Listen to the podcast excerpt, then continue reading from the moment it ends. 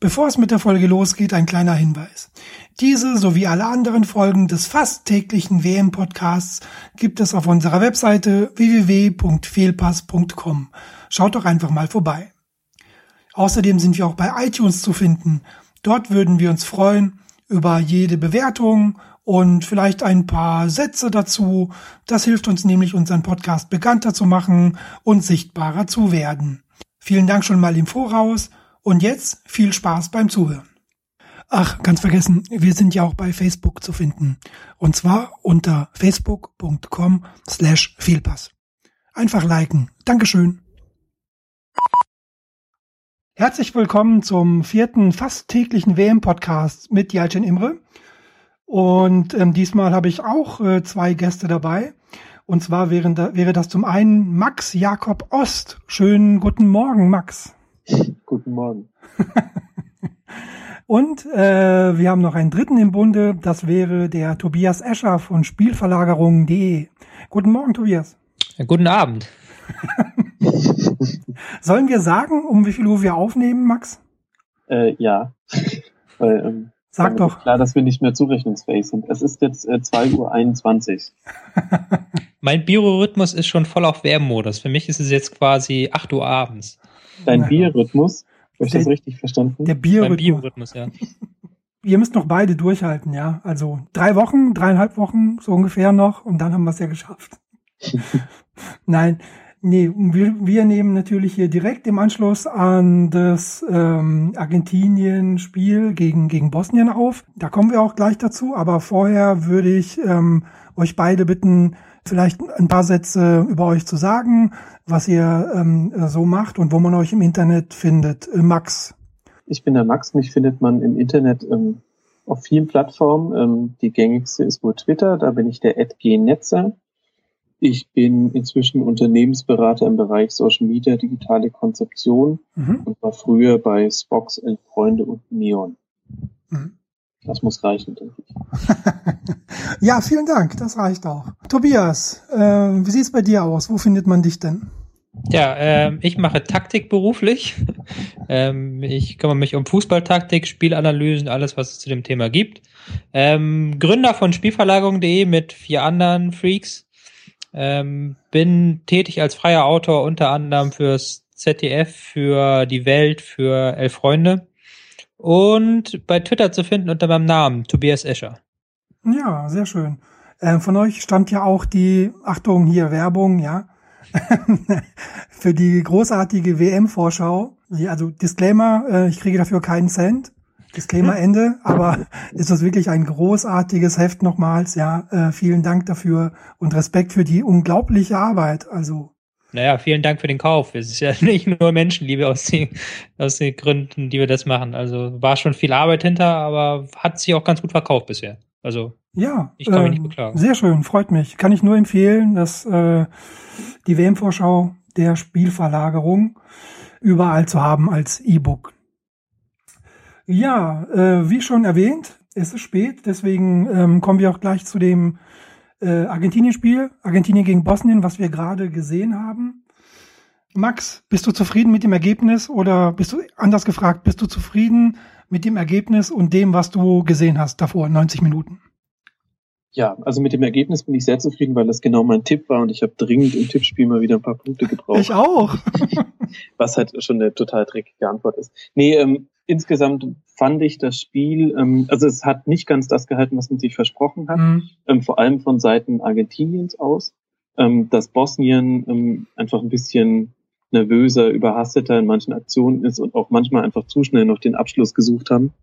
Ähm, das fand ich jetzt nicht so überraschend. Die sind WM-Neuling und, und waren auch in der Außenseiterrolle, auch mit der ganzen Situation, äh, dass sie quasi auch wie das Auswärtsteam waren im Stadion. Mhm. Und ähm, auf Argentinien hatte ich mich sehr gefreut, ähm, weil äh, einer der Mitfavoriten auf den WM-Titel, weil erfahrenstes Team und weil da halt einfach wahnsinnig gute Typen mitspielen.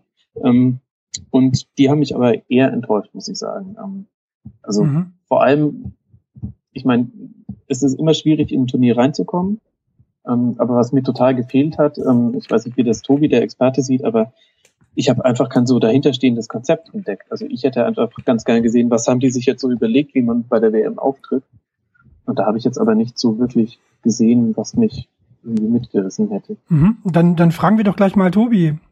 Tobias, wo war das Konzept von Argentinien? Ähm, ja, das war größtenteils, also ich will nicht sagen nicht vorhanden, aber. Also es, es war für mich zum Beispiel gar nicht sichtbar. Also. Es ist leider so, also bei der letzten WM war Argentinien unter Maradona ja eigentlich nur, wir geben den Ball zu Messi und dann gucken wir mal, was passiert. Ja. Leider hatte ich das Gefühl jetzt, dass sie das auch zu dieser WM so ein bisschen gerettet haben. Messi mit einer schwachen Leistung hat sich am Mittelfeld den Ball abgeholt, aber hat dann nicht wirklich was gebracht und dadurch hat dann auch überhaupt keine Anbindung stattgefunden zwischen Abwehr und Angriff. Und der hatte auch, ein, entschuldige, der hatte aber auch, also meiner Meinung nach auch jede Menge Fehlpässe oder? Ja, ja. Also das war ein ganz seltsames Spiel auch, auch weil von beiden Seiten her überhaupt kein Umschaltmoment da war. Mhm. Also die, die, die, das war ein ganz langsames Spiel, hatte ich das Gefühl. Und Messi hat es dann nochmal verlangsamt und hat dann aus der Verlangsamung auch noch gar nichts draus gemacht. Deswegen fand ich das Spiel auch eher unansehnlich, muss ich jetzt mal gestehen. Also es war eines der schlechteren Spiele, die wir bis jetzt mhm. gesehen haben. Mhm. Irgendwie war das Spiel ein bisschen so, wie man andere Spiele in Manaus erwartet hätte oder auch jetzt mhm. äh, das Schweiz-Ecuador-Spiel. Äh, da hätte man ja auch eher erwartet, dass wegen der klimatischen äh, Verhältnisse da mal so richtige Ruhephasen drin sind. Und das war aber jetzt, fand ich, so das erste Spiel bei der WM, wo man so richtig das Gefühl hatte, also es lag nicht am Klima, aber sie haben so gespielt, als hätte es da irgendwie 80 Grad und 150 Prozent Luftfeuchtigkeit gehabt. Ja, es gab auch keinen Spieler, der, glaube ich, über 10 Kilometer gekommen ist. Hm. In der Laufleistung her. Hm. Ähm, da habe ich mich nur gewundert über Misimovic, ähm, der ja ausgewechselt wurde nach äh, gerade mal knapp über acht Kilometern. Und ähm, er sei wohl sehr fertig gewesen, hieß es so im äh, Kommentar. Ähm, kann das sein? Also da habe ich ganz andere Spiele, äh, Spieler gesehen eigentlich in dieser Saison. Vor allen Dingen auch natürlich Bundesliga und Champions League. Ja, aber das okay. ist doch Simovic, oder? Also dass der jetzt nicht so das Kraftpaket ist, was äh, 120 Minuten steil geht ähm, und jetzt auch nicht so der schnellste unter der Sonne ist. Ähm, also ich finde, das war so ein klassisches Misimovic-Spiel. Man konnte den Jahreszeiten dabei zusehen, wie sie verfliegen, während er den Ball verarbeitet. Aber er hat ihn schön verarbeitet. Ist ja auch nicht mehr der Jüngste. Naja. Ich glaube, 32 ist er jetzt. Mhm. Und er war noch nie derjenige, der eigentlich über 90 Minuten hinweg Vollgas gibt. Und das Alter hat es nicht besser gemacht. ja, äh, Spekulationsmodus an. Ähm, vielleicht ist es auch das Tempo, was er inzwischen gewohnt ist in äh, China. Spekulation, ja. Ende. Ja, es also muss gar keine Spekulation sein, ist wahrscheinlich auch so. Also, mhm. wenn du nicht mehr auf einem hohen Niveau spielst, dann geht dir auch das äh, Tempo irgendwann ab. Mhm. Ja, gab's generell in dem Spiel, in dem Spiel jetzt irgendwas äh, Überraschendes für dich, Max? Naja, neben der Enttäuschung eben, dass, äh, dass Argentinien immer noch kein spielerisches Konzept hat, ähm, fand ich eigentlich am überraschendsten, wie, wie blank die Flügel die ganze Zeit waren. Also ähm, das war links und rechts hatte Argentinien ähm, wie so eine Startrampe für die Außenverteidiger beziehungsweise die ähm, Außenspieler im Mittelfeld. Äh, die hatten wahnsinnig viel Wiese eigentlich, die sie bespielen hätten können. Sie haben es aber eigentlich fast gar nicht genutzt und natürlich kommt Argentinien generell immer durchs Zentrum, also das ist schon so deren Grundausrichtung, aber das so komplett wegzulassen, einfach vor allem, wenn man dann irgendwann sieht, naja, es hat ja jetzt nicht so wahnsinnig gut geklappt. Das hat mich schon ein bisschen gewundert. Hm. Aber umgekehrt war das doch äh, genauso, Tobi, oder? Ich meine, auch ähm, Bosnien hätte viel Platz gehabt außen, mhm. hat den ja. aber nicht genutzt. Nö, haben sie nicht genutzt. Also das war das Seltsamste am Spiel, dass man eigentlich nie gemerkt hat, dass Bosnien eigentlich seit der dritten Minute hinten lag. Also genau. es war nie so, dass sie irgendwie ein Pressing gewagt haben oder dass sie da auf dem Flügel mal mit den Außenverteidigern hochgegangen sind. Also es waren ja nie mehr als vier Spieler in Strafraumnähe überhaupt. Mhm. Das fand ich das Merkwürdigste an dem ganzen Spiel eigentlich. Ja, also generell fehlte dem Ganzen so eine Intensität eigentlich, die gerade so zum Ende, also nach dem 2-1 irgendwie dazu kam, oder? Ja, es war ist auch irgendwie seltsam, weil wir hatten das Thema Klima schon angesprochen. Man hat es in anderen Spielen auch gemerkt, aber da gab es dann halt immer so Rhythmuswechsel. Da war es genau. dann mhm. Italien gegen England zwischendurch mal ganz langsam und dann hat aber wieder eine Mannschaft angezogen, hat die andere Mannschaft wieder angezogen. Das war hier überhaupt gar nicht der Fall. Das war einfach so ein gleichbleibend langsamer Rhythmus. Das war halt verwunderlich. Gut, dann ähm, hat es ja aber doch noch äh, geklappt. Ähm, 2 zu 1 gewonnen. Ähm, davor habe ich ja noch ähm, Frankreich gegen Honduras gesehen. Ein dem Ergebnis nach äh, überzeugendes 3 zu 0. Äh, Max, ähm, wie hast du das Spiel gesehen? War das genauso überzeugend wie das Ergebnis für dich? Nee, fand ich nicht. Also ich muss dazu sagen, ich habe das Spiel äh, nur so mit äh, anderthalb Augen verfolgt, weil ich nebenher ein bisschen was gearbeitet habe. Mhm. Ähm, aber mich hat es jetzt nicht so wahnsinnig überzeugt. Allerdings hatte ich das ehrlich gesagt auch nicht erwartet. Also ähm, es war jetzt nicht so der, der Fußball-Leckerbissen, auf den ich mich schon seit 14 Tagen gefreut habe. Und ähm, ich erwarte auch von Frankreich nichts eigentlich. Das wird halt laufen wie immer. Die gehen im Achtelfinale raus. Oder meinetwegen Viertelfinale. Aber also ich erwarte von denen gar nichts. Und irgendwie genauso haben sie auch gespielt. Wegen, wegen den, wieso erwartest du nichts von ihnen? Wegen, wegen dem Kader oder wegen der Taktik? Ich weiß nicht, irgendwie, ähm, also eigentlich vom Kader her haben sie ja hervorragende Anlagen. Und das ist ja auch der Grund, warum sie immer wieder dann doch zu einem Geheim- oder Mitfavorit erklärt werden. Ähm, Von äh, wem? Nein, also okay, ja. Ich finde, wenn, wenn, wenn Gruppen ausgelost werden, dann äh, wird immer schon so getan, als wäre Frankreich schon echt ein harter Brocken. Ähm, und ähm, man muss aber meiner Meinung nach schon sehr weit zurückgehen, ähm, um einen Zeitpunkt zu finden, wo es tatsächlich so war, mhm. Nämlich 2006. Und wenn man so generell sich auch mal die Fußballgeschichte anschaut und mal guckt, was die so gerissen haben, dann ist es auch so, ähm, das ist zweifelsohne eine große Fußballnation, aber es ist einfach nicht auf einer Ebene mit Italien oder auch Deutschland. Mhm. Oder jetzt seit neuestem natürlich auch nicht mit Spanien. Mhm. Und ähm, also ich erwarte von denen auch ehrlich gesagt überhaupt nichts bei der WM. Wahrscheinlich bin ich da jetzt total ungerecht. ist er das, Tobias? Ich fand es jetzt heute nicht so schlimm. Also ich habe sie aber auch nicht auf dem also einen ganz Favoriten gehabt. Ich glaube auch, die hat auch, glaube ich, niemand so als erster Favorit. Ich glaube, was man ja häufig hört, ist so Viertelfinale oder sowas maximal. Und ich glaube, die Leistung heute gibt das durchaus her, auch wenn das natürlich lange Zeit eine zähe Geschichte war. Ja, ne, da war gerade zu Beginn wenig Gefahr oder kaum Gefahr aus dem, aus dem Spiel heraus. Ähm, viele, ja. viele Standards. Und dann muss man ja echt sagen, der Elfmeter hat schon geholfen, ne? Vor allen Dingen auch ja. natürlich mit der roten Karte. Ja, ich habe jetzt hier nebenbei noch das ZDF laufen. Ich habe irgendwie vergessen auszuschalten. Hier läuft eine Dokumentation über Braunbären. Und da hat gerade ein Braunbär den anderen Braunbären umgebracht. hat den aufgefressen. Okay. Das ist, glaube ich, ziemlich unintelligent von der aussterbenden Spezies einfach. Und das Ähnliches habe ich mir vorhin gedacht bei Honduras. Wenn du eh schon nur mit dem 4-4-2 Totaldefensive kommen kannst, ja. ist es ziemlich blöd, wenn du dich dann, es waren ja schon mehrere gelbe Karten auch davor ja, in sehr un, unklugen Situationen einfach, die, wo es überhaupt keinen, gar nicht Not getan hat, mhm. so hart einzusteigen. Also die, die, diese, das über die Physis kommen, okay, aber das war ein bisschen zu hart, meiner Meinung nach auch. Ja, also gehört das zum, zum Grundkonzept von Honduras. Ich muss zugeben, ich habe beim im, im WM-Vorschauheft war ich noch nicht beim Honduras-Kapitel. ja, es Ge also, gehört das zum Grundkonzept hier von Honduras, also schon mit einer gewissen Härte da äh, zu verteidigen? Mit der, eigentlich schon, ja. Also das gehört schon dazu. Ähm, das äh, ist aber eher ein Problem. Es steht da auch, glaube ich, drin. Ich habe es jetzt auch gar nicht mehr so im Kopf. Ich habe alles gelesen, lesen müssen, aber mhm. es fällt einem, entfällt einem dann ja wieder. Bei der Menge? Bei, ja. bei der Menge, genau.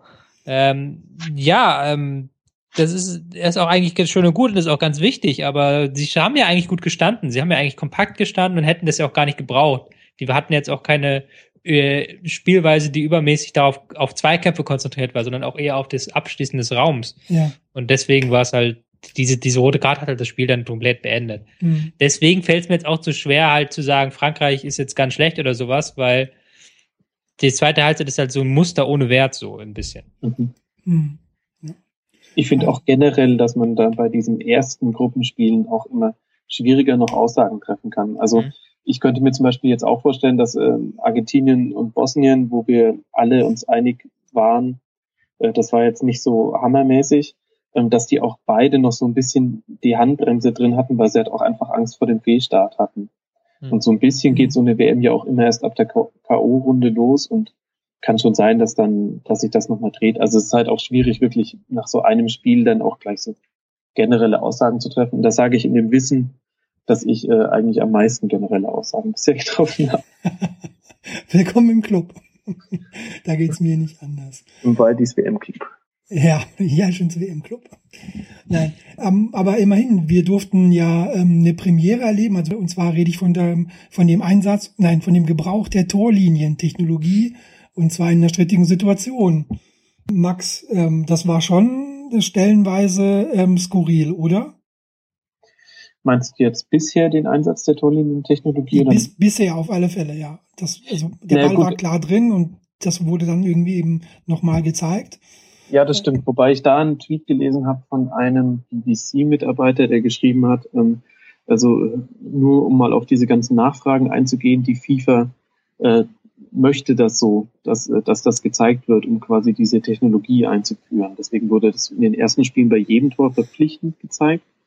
Inzwischen machen sie es nicht mehr bei jedem Tor, ist mir aufgefallen. Aber ähm, das scheint so ein FIFA-Ding zu sein. Wahrscheinlich wollen sie etablieren, dass es was Normales ist, dass es dieses Ding gibt und dass es nicht dann quasi so bei diesen einen von 80 Toren, wo man es dann tatsächlich mal braucht, dass es dann nicht so wie irgendwie Kai aus der Kiste irgendwie ums Eck kommt und ähm, die Zuschauer nicht dran gewöhnt sind. Mhm.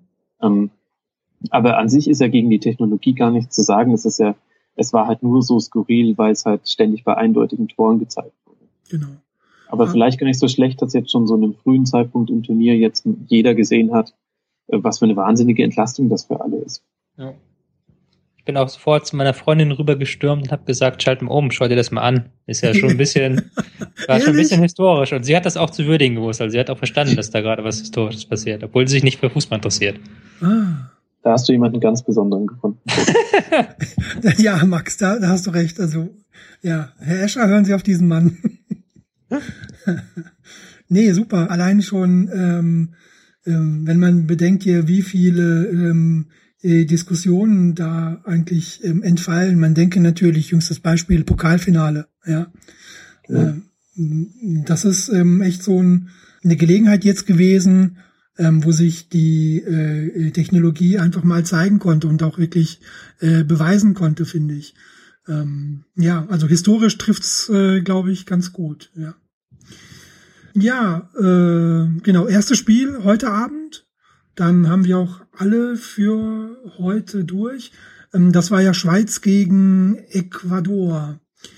Ähm, naja, ich, ähm, was, was soll ich sagen? Also nein, andersrum. Ich kann nichts Gutes über dieses Spiel sagen, deswegen überlasse ich euch die Bühne. Tobias, wie fandst du's? War auch eins der schwächeren Spiele, fand ich. Da möchte ich dir gerne zustimmen.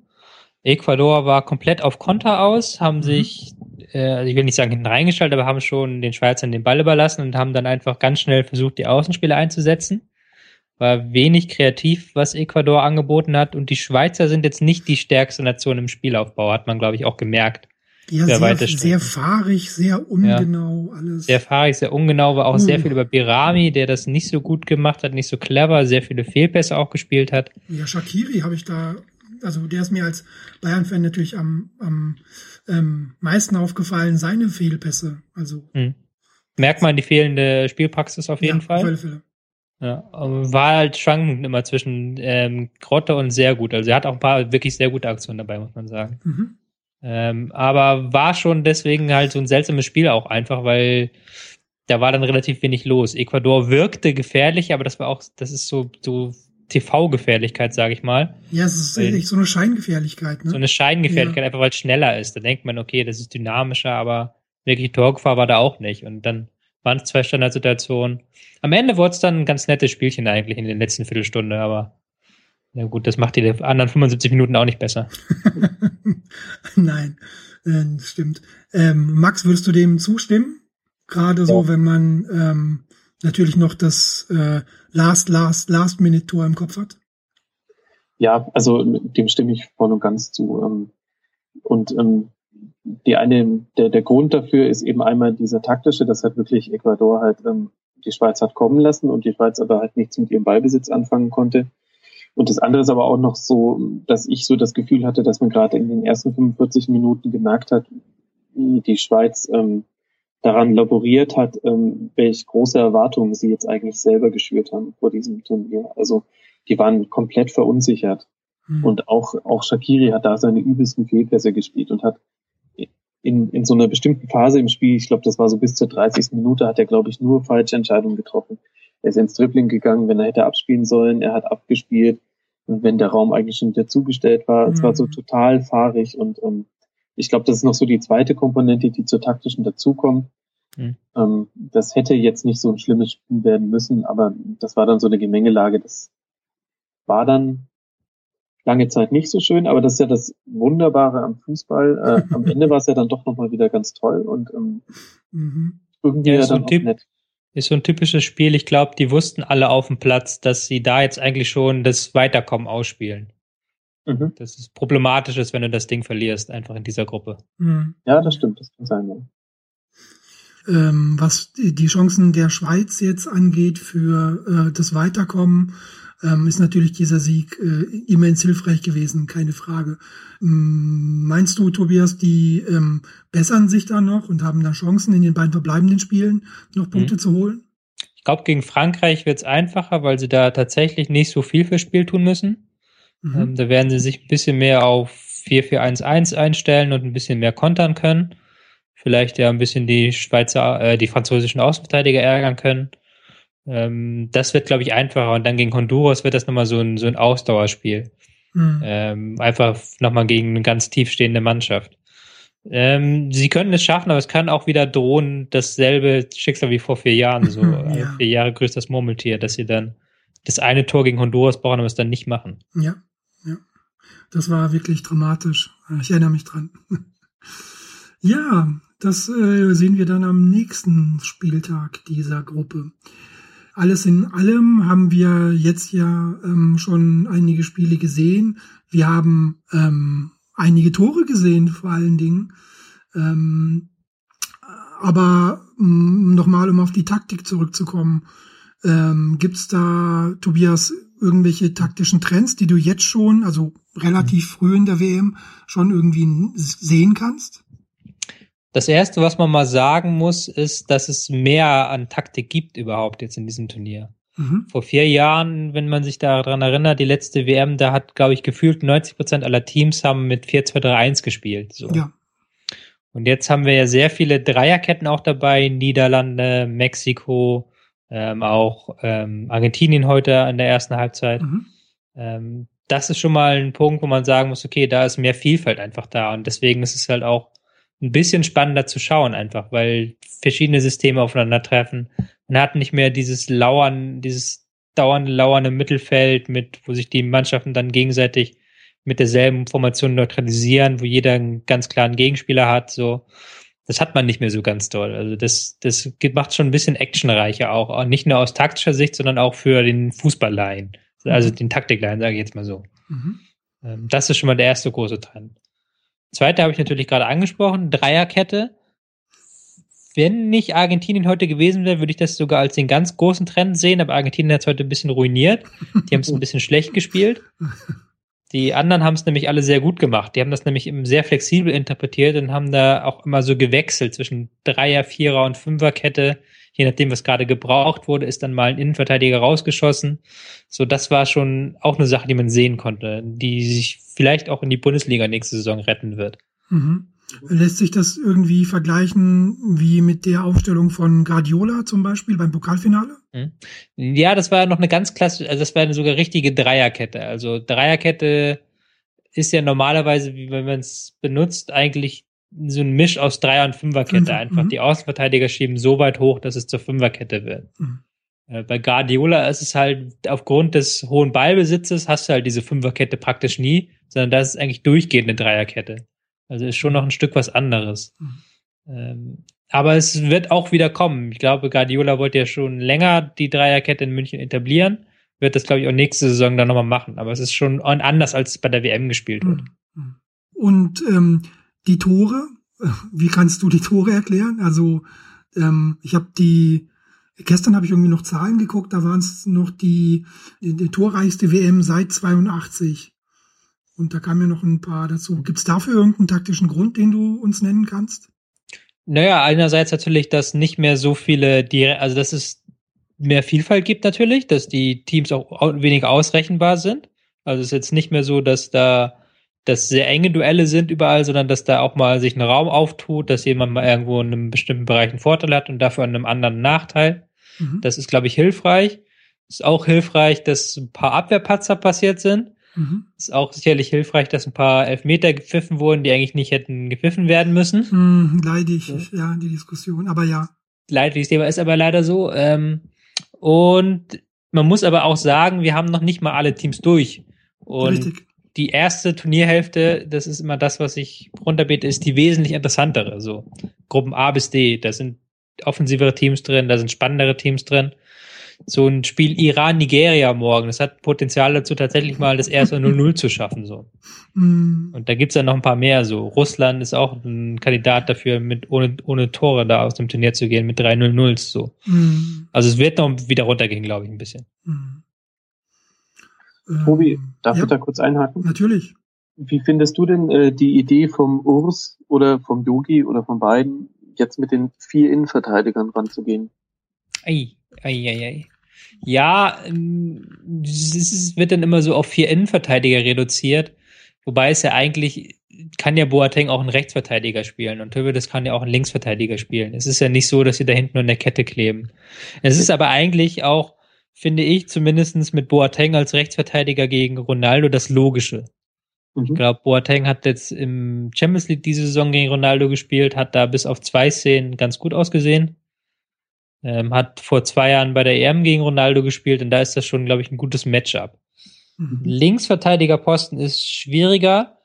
Ich weiß nicht, ob das so einfach wird, weil Nani ist noch ein bisschen beweglicher und ich hätte gedacht, dass man da eigentlich auch einen etwas beweglicheren Spieler gegenstellt und nicht gerade Hövedes, hm. der doch manchmal etwas hüftsteif sein kann. Wen hättest du da äh, genommen? Oder ja, empfohlen? das ist das Problem, nämlich man hat eigentlich niemanden. So. Durm wäre nominell, glaube ich. Durm, ja, aber der hat noch vor einem Jahr Stürmer gespielt und ja. ist auch etwas stürmischer einfach in seinem Rausrücken und in seinem Pressingverhalten. Das ist dann, glaube ich, auch vielleicht nicht das Richtige unbedingt gegen in so einen Weltklassemann wie Nani. Hm. Deswegen ist das das große Problem. So, da hätte man, könnte man Lahm klonen, wäre das das Einfachste. Hätte man hinten drei Lahms. So, hm. das geht ja leider nicht. Oder Alaba einbürgern vorher. Ja, ja. da der Klassiker Alaba einbürgern genau. Ja. Ja, worauf ich ja gespannt bin, ist, ähm, also das mit den vier Innenverteidigern, das ist natürlich Blödsinn, das sozusagen, da hast du schon recht, weil die spielen ja nicht vier Innenverteidiger. Aber ich glaube schon, dass es interessant wird, jetzt zu gucken, wie sich die Außenverteidiger in der Offensive jetzt verhalten. Also, es, also diese Umstellung meint meiner Meinung nach ähm, im Wesentlichen, dass es jetzt nicht mehr die nach vorne ähm, überlaufenden Außenverteidiger sind, die ständig versuchen, hinter die Abwehrreihe zu kommen, mhm. den Ball durch die Schnittstelle zu bekommen und so, sondern ich glaube, also Boateng vielleicht ja, aber ich glaube, dass äh, der Auftrag von Höwe das ein viel, viel defensiverer sein wird mhm. insgesamt, weil es auch einfach darauf, darum gehen wird, halt einfach gut zu stehen gegen lange Bälle, die ja jetzt auch einfach viel mehr gespielt werden. Ja, genau. Ja. Wobei ich auch glaube, dass sie tatsächlich im äh, zweiten Drittel die Breite geben werden. Also die werden auch in, wie in den Testspielen nicht ganz nach vorne rücken, mhm. aber auch mal so ein bisschen nach vorne rücken, um äh, tatsächlich ähm, so in den Halbraum meinst du? Genau, äh, ja. nicht den Halbraum, der ist dann noch weiter in die Mitte, damit halt die Außenstürmer in den Halbraum rücken können. Mhm. mhm. Was man so ganz viel gesehen hat in den Testspielen. Ich glaube, das werden sie schon machen. Mhm. Ja, dann äh, bin ich ja mal wirklich äh, gespannt auf den Auftakt morgen gegen Portugal. Ja, ich äh, schaue gerade auf die Uhr und sehe, dass wir äh, schon wieder zeitlich äh, doch relativ weit fortgeschritten sind. Ähm, deswegen spricht irgendwas dagegen, wenn wir jetzt zum Ende kommen? Ich glaube nicht. Keiner? Sehr gut. Dann ähm, nochmals äh, möchte ich mich äh, bedanken zu dieser späten Stunde oder früh, je nachdem. Vielen Dank äh, fürs Dabeisein, äh, Max Jakob Ost. Sehr gern. Und natürlich äh, ebenfalls großes Dankeschön für die für das spontane Mitmachen an Tobias Escher von Spielverlagerung.de. Vielen Dank für die Einladung. Ja, ähm, gerne wieder. Geht an beide, äh, geht natürlich ähm, an euch beide. Und ähm, natürlich noch vielen Dank an die Zuhörer und bis morgen. Dankeschön. Tschüss.